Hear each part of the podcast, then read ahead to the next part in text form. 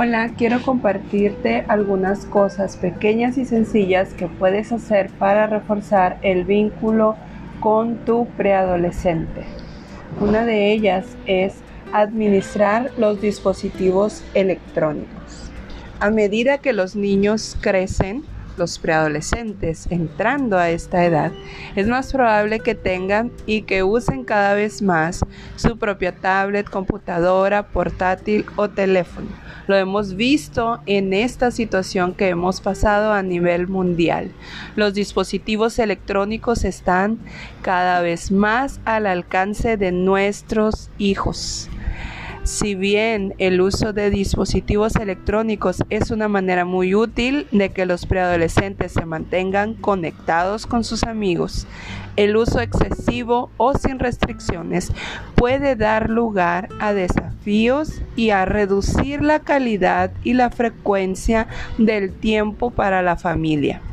Es importante establecer límites coherentes con tus valores y que permitas cierta libertad dentro de esos límites. Recuerda, elige tus batallas. No le riñas por cualquier cosa.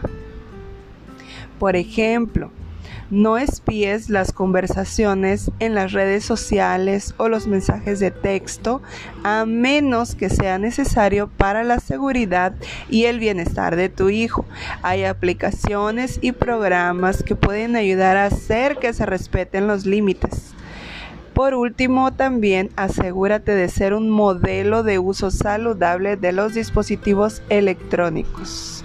Yo tengo que dar también lo que estoy pidiendo. Cambia tu estilo de comunicación.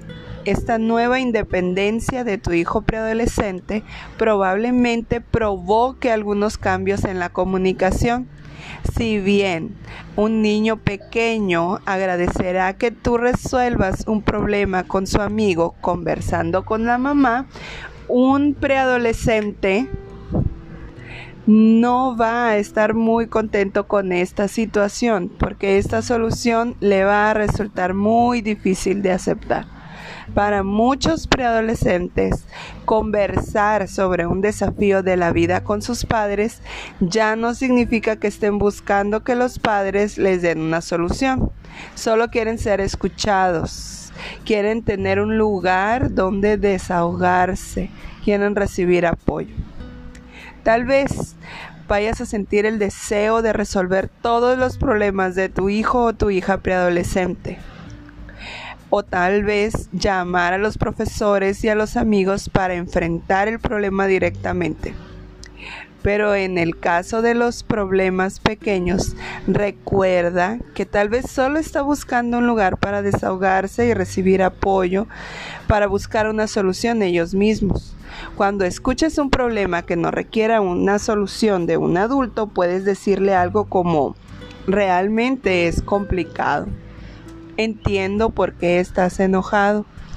Cuentas conmigo si necesitas algo o si quieres seguir hablando de esto. Si quiere tu ayuda, la va a pedir.